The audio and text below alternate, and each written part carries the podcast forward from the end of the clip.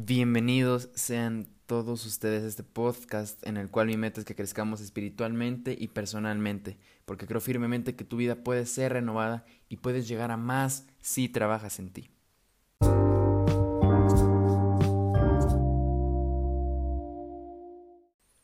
Oye, ¿cómo se puede vivir la libertad estando secuestrado? Y, con, esta, con esta cuarentena, ¿no te has sentido secuestrado a veces? Y es que tengamos en cuenta que es un secuestro y, lo que puede causar en nosotros, ¿no? O sea, tristeza, ansiedad, y no me imagino qué otros sentimientos más se puede sentir dentro de un secuestro. Pero tal vez no estamos secuestrados, tal vez ya estábamos secuestrados desde antes, con miedos, con las tristezas, con amistades, con relaciones. ¿Y se puede vivir la libertad estando secuestrado?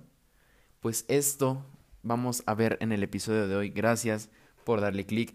Te doy infinitas gracias en verdad. Me llamo Carlos Colín, me presento y si no me sigues en Instagram, sígueme, estoy como carlos.colin con doble N al final. Entonces, bueno, ya iniciamos, entonces vamos a empezar. Déjame contarte de una película que me encanta, que la vi hace poco, se llama Espacio Interior.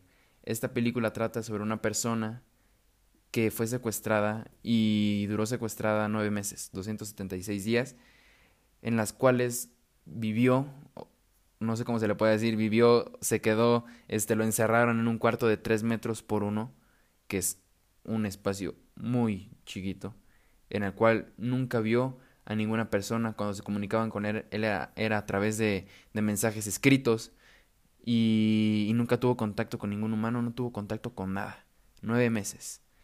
Déjame contarte esto, lo secuestraron y en el momento del secuestro, pues bueno, pasaron días en el que él duraba tirado, o sea, tirado porque yo me imagino el miedo que se ha de sentir, el miedo al saber qué te pueden hacer, qué le pueden hacer a tu familia, qué sigue después de ese secuestro, cuánto tiempo vas a durar ahí, en verdad vas a sobrevivir, o sea, muchas preguntas que surgen en mi cabeza a través de esta película, o sea, y yo poniéndome en, en, en, los, en los zapatos de esta persona, porque esta, esta película fue basada en hechos reales, pues yo no me, yo no alcanzo a imaginar lo que se pueda sentir la presión que pueda sentir, este, la no libertad que pueda sentir. Entonces, bueno, muchísimas cosas que pasan por mi cabeza. Y es que esta persona, pues al sentirse este, tirada, sentirse mal, esta persona quiere mandar un mensaje a su familia. Pero obviamente después se da cuenta y dice, oye, estoy secuestrado, o sea, no hay manera de la que pueda mandar un mensaje. Entonces voy a cambiar de roles, voy a hacer como si mi hermano fuera el que estuviera secuestrado y yo voy a hacer como si estuviera fuera. Entonces esta persona se autoescribe una carta y lo más importante de esta carta en lo que pone es te queremos perfecto de mente, de cuerpo, de espíritu. Te queremos perfectamente en esas tres condiciones y te pedimos que hagas tu parte, porque tu parte es estar bien dentro de ese lugar donde estás encerrado. Nuestra parte como familia, estando afuera, lo que nos toca es hacer todo lo posible para que tú puedas salir. Pero si tú no cumples con la tarea que tenemos como equipo y familia, esto no va a poderse llevar a cabo. O sea, si no sobrevives o si nosotros no hacemos nuestra chamba y los dos no hacen la chamba, no va a poder salir. Entonces esta persona se anima y se pone las pilas y dice, ok, entonces mi familia está haciendo todo lo posible allá afuera, yo haré todo lo posible aquí adentro por mantenerme lo mejor posible. Entonces esta persona empieza a diseñar un calendario, empieza a diseñar un horario y dice, ok, cada día me ponen 32 cassettes diferentes. Entonces cada cassette voy a hacer una actividad diferente. En el primero voy a hacer lagartijas y abdominales, en el primer, en el segundo voy a hacer este oración, en el tercero voy a empezar con el rosario y muchísimas cosas más. Entonces, así eh, son, son algunos ejemplos, ¿no? de los que pone. Y, y, y bueno, esta persona después de armar su horario, de armar su calendario, este, pone en acción, pone en acción todo lo que escribió, pone en acción todo lo que planeó y se decide poner a darle duro. Entonces, cada día que despierta, que prenden la luz y ponen el primer cassette, a darle, órale, duro con las lagartijas, duro con las abdominales. Se acaba el cassette, ponen el otro, que vamos a darle con oración. Y así consecutivamente para acabar el día con todo y que se sienta lleno en el día. Eso es lo que lo hacía sentirse lleno y esto es lo que lo hace sentirse libre a pesar de que está en un cuarto de tres metros por uno donde nosotros podemos pensar que nadie podría ser libre. Y es que obviamente le arrebataron su libertad. Pero él recuperó su libertad en ese pequeño espacio donde nosotros podríamos pensar que ninguno de nosotros podríamos tener la libertad de vivir y gozar la vida. Que obviamente él estaba pues ya queriendo salir, ¿no? Pero a pesar de las adversidades que se le pusieron en el camino, de todo lo que le hacían, esta persona supo manejarla. Y supo manejarlo de la mano de Dios porque se reconoció débil ante Dios y dijo, Señor, soy débil. O sea, yo por mis propias fuerzas no podría hacer nada. Necesito de tu ayuda para poder seguir. Y esto hizo que trascendiera. Entonces, wow, me impresiona muchísimo porque esta persona al final logra escapar, logra escapar este por sus propios méritos, no porque hayan pagado la recompensa, sino que este logra escapar. Te dejo de tarea que la veas, en verdad está buenísima, se llama Espacio Interior.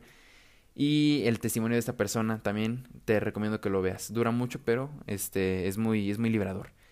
Y ahora déjame hablarte del libre albedrío. El libre albedrío para mí es una de las máximas manifestaciones que Dios ha tenido sobre nosotros los humanos, porque desde el inicio del ser humano se ha visto presente. Desde el momento en que Adán y Eva fueron puestos aquí en la tierra se vio presente, porque ellos tuvieron la libertad de tomar de ese fruto que Dios les advirtió que no tomaran. Dios no, les, no los obligó a nada, Dios no los jaló así de no, o sea, si lo quieren agarrar yo los voy a jalar aún así. No, no, no. Ellos tuvieron la decisión y tomaron de ese fruto prohibido. Y bueno, desde aquí podemos ver que la libertad siempre estuvo en nuestros corazones y en nuestras vidas. Y es que Dios bien nos pudo haber tenido como sus soldados o como sus esclavos, este, trabajando para Él las 24 horas, ¿no? Pero a cambio, por amor, Dios nos dio la libertad para que hiciéramos de nuestra vida lo que quisiéramos. Y este puede ser un arma de doble filo, o sea, la podemos usar la libertad tanto como para bien como para mal. Podemos llevar nuestra vida este al límite, en lleno de adicciones, lleno de cosas que no nos lleno de cosas que no nos hacen falta o que nos hacen daño, hasta pueden causarnos, causarnos la muerte espiritual o muerte terrenal. Y si lo llevamos al punto mejor, pues obviamente Dios quiere que nos guiemos por su amor, ¿no? Que, sea, que Él sea el centro de nuestra vida y reconocernos débiles, porque en sí somos débiles, por nuestras propias fuerzas no podríamos hacer nada, no podríamos pararnos y ponernos las pilas para, nos, para hacer nuestro proyecto que tanto soñamos, em, el estar yendo a la escuela todos los días, este, levantándote temprano, que ahorita ya no aplica por la cuarentena, o yendo, o yendo al trabajo, entonces, esto, esto es, esto es lo de las dos maneras en las que podemos vivir la libertad. Y es que déjame decirte que las claves para la libertad de esta persona, la cual te conté de esta película, la primera fue, se dio cuenta que tenía la oportunidad de decidir. ¿De decidir qué? De decidir si se quedaba tirado o si en verdad se ponía las pilas y armaba algo para estar lo mejor posible. Y es que a mí me ha pasado que tengo la oportunidad de decidir si en verdad ya quiero ponerme en práctica en este podcast, como les dije, me tardé dos meses en sacar este podcast, me tardé mucho tiempo y tuve la oportunidad en mis manos de decidir si sí lo quería hacer o no lo quería hacer y por dos meses decidí no hacerlo por el miedo. Entonces, ¿tú qué, tú qué has, que tú, tú qué no has decidido para bien? ¿Qué no has decidido? El segundo punto fue que él tenía la responsabilidad personal de estar lo mejor que pudiera mi responsabilidad personal y la tuya es estar lo mejor que podamos para lo que se venga. O sea, si quieres avanzar en un proyecto de tus sueños, que es poner una empresa, pues bueno, esa empresa te va a costar mucho trabajo. Esa empresa tal vez tengas que desvelarte muchísimo, tengas que trabajar horas extra. Entonces, tenemos que estar lo mejor posible para las adversidades que se vengan. El tercer punto fue que esta persona armó un plan de acción un plan de acción el cual dijo, ok, voy a hacer esa actividad cada cassette. Yo, yo sinceramente ya me estoy poniendo un calendario porque si no, no haría nada. Y me puse en calendario para planear este podcast, para grabarlo y para subirlo. Entonces, hay que armar un plan de acción y el último, el último punto es el tomar acción sobre este plan que hicimos. Esta persona, pues bueno, ya guiándose en su calendario, en su horario, ya estaba haciendo las actividades que él se propuso. Yo, grabando este podcast, pues obviamente los días que me propuse para escribir, los días que me propuse para grabar y los días que me propuse para subirlos, los estoy cumpliendo y trato de cumplirlos. Entonces, esa, esas son las claves que esta persona tuvo para su libertad. Y te dejé lo más chido de la película para, para ahorita. Y es que esta persona, en un, en un momento de la película, le ofrecen algo de tomar, lo que él quisiera la persona le dice que es 15 de septiembre y tiene derecho a pedir de tomar lo que él quiera para brindar. Entonces esta persona pide un whisky porque pues era su, era su bebida favorita. Cuando le entregan este whisky es como su tesoro, o sea, se le queda viendo con un amor, le da vueltas, ni lo toma porque pues para él es, es algo glorioso, ¿no? Y cuando ya lo va a tomar, escucha la palabra, la voz de Dios, perdón, que le dice, entrégame esto. Y esta persona está así como, ¿quién me habló, no? Y otra vez vuelve a sentir en su corazón, entrégame esto. Y dice, Señor, no sé por qué me pides esto que tanto quería, pero ahí va. Y pum, tira el whisky. Y el precio que él tuvo que pagar por su libertad fue el derramar el whisky, porque era algo que él deseaba. Pero si sabía que él se lo tomaba, tal vez iba a querer y querer y querer y querer y no va a ser libre. Pero era el derramar este whisky, sintió la verdadera libertad. Y vamos a ponerlo con un ejemplo de nuestra vida diaria. ¿Qué podría ser eso que tenemos, el precio que tenemos que pagar? Bueno, por ejemplo, yo, que me la puedo pasar horas viendo el teléfono, este, horas viendo YouTube, horas viendo muchísimas cosas, pues bueno, el precio que yo tendría que pagar por mi libertad sería tal vez en las noches dejar mi teléfono en la sala, este, ahí cargando y irme a dormir para no ver mi teléfono y no desvelarme. O este, darle el teléfono a mis papás para que me lo den ciertas horas y las demás me ponga a hacer otras cosas. Eso, esos son los ejemplos que te quiero poner. Entonces, el precio que esta persona tuvo que pagar fue derramar el whisky. Tú, para ser libre, ¿qué precio debes de pagar? ¿Qué es lo que te cuesta tanto trabajo? También el mismo lo del teléfono, el alcohol. ¿Qué te cuesta trabajo? ¿Cuál va a ser el precio que vas a tener que pagar para decidir ser libre, si es que lo decides? Y bueno, y es que pensar en un secuestro, o sea, en sí el secuestro es feo. El secuestro es grande, el secuestro te puede causar muchísimas cosas en, en la cabeza, nos puedes volver locos, o sea, yo lo dije muchas veces, pero es que me imagino yo en esa situación y me, volvería loco, y más por el espacio, o sea, digo, esta persona sin duda, sin duda, sin duda sintió la fuerza de Dios. Y wow, me impresiona mucho. Y es que ahora, hablando del secuestro en sí, te quiero hablar del secuestro interior. ¿Qué es eso que nos hemos estado secuestrando nosotros mismos, porque el Dios ya vimos que nos dio la libertad, pero ¿por qué a veces nos sentimos que no somos libres? ¿Por qué nos sentimos secuestrados?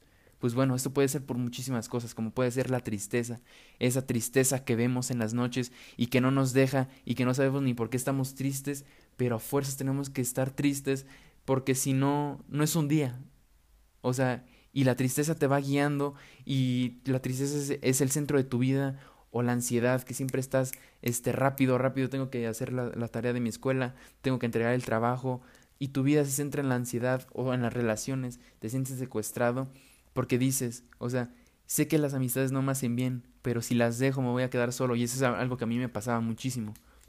O las relaciones, o sea, relaciones amorosas en las cuales dices, o sea, puede ser que tal vez me trate mal mi novio o mi novia, pero creo que en ningún lugar me voy, ya nadie me va a amar, y, y nos hacemos esclavos de eso que no deberíamos de ser. Nos hacemos y nos secuestramos a nosotros mismos. Un secuestro por sí solo, y el secuestro como lo conocemos es grande. Pero si nosotros nos secuestramos interiormente, ¿qué va a pasar? Vamos a entregarle nuestra vida a eso que no nos hace bien, a esa tristeza, ansiedad, amistad, relación, y pueden ser muchísimas cosas más. ¿En qué estamos siendo secuestrados? Yo, al miedo a la crítica. Gracias a Dios en el primer podcast, que subí, esto cambió, cambió drásticamente porque gracias a ustedes recibí muchísimos mensajes de aliento, muchísimos mensajes este, los cuales me escribían y me, y me daban las gracias. Estoy muy agradecido con ustedes en verdad. Y no me queda más que seguir con este, con este proyecto y, me queda, no me queda duda de que este proyecto va a ayudar a muchísimas personas y eso es lo que quiero. Y no nada más ayudar a muchas personas, sino que ayudarme a mí mismo a entender. Pero en verdad quieres ser libre, en verdad ya no te quieres sentir secuestrado de eso que te ata, ya no quieres ser el esclavo o esclava de ese sentimiento, de esa amistad, de esa relación. Y si no, Dios hoy te propone el volver a ser libre. Dios hoy te propone el volver a soñar, el volver a pensar, el volver a imaginar en grande, el volver a ese proyecto que has dejado en stand-by. Ese proyecto que tanto anhelas y que no has querido luchar por ello porque tienes miedo. A mí me pasó. Ya no hay que hacer que nos pase esto, porque simplemente va a ser que tal vez el plan que tiene Dios no lo cumplamos. Tal vez el, Dios, el plan que tiene Dios es que cumplas ese proyecto que tanto anhelas. ¿Por qué no te lanzas? Por miedo, no importa lo que digan los demás, no importa. porque siempre van a haber personas, aunque sean pocas, que te van a apoyar, que nos van a apoyar, y se tendrán que quedar las personas que se tendrán que quedar. Pero eso va a hacer que limpie nuestra vida y la purifique. Hoy Dios te invita a volver a ser libre y a volar, volar alto. ¿Tú qué le dices? ¿Tú das el sí? Yo, yo Carlos, sí. Yo sí quiero volver a ser libre porque ya no quiero ser más esclavo del miedo, ya no quiero, ser volver, ya no quiero volver a ser más esclavo de esas amistades. Tú, ¿tú qué le dices a Dios?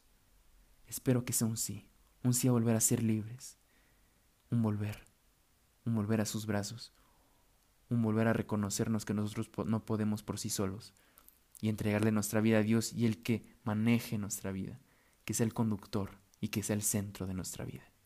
Amén.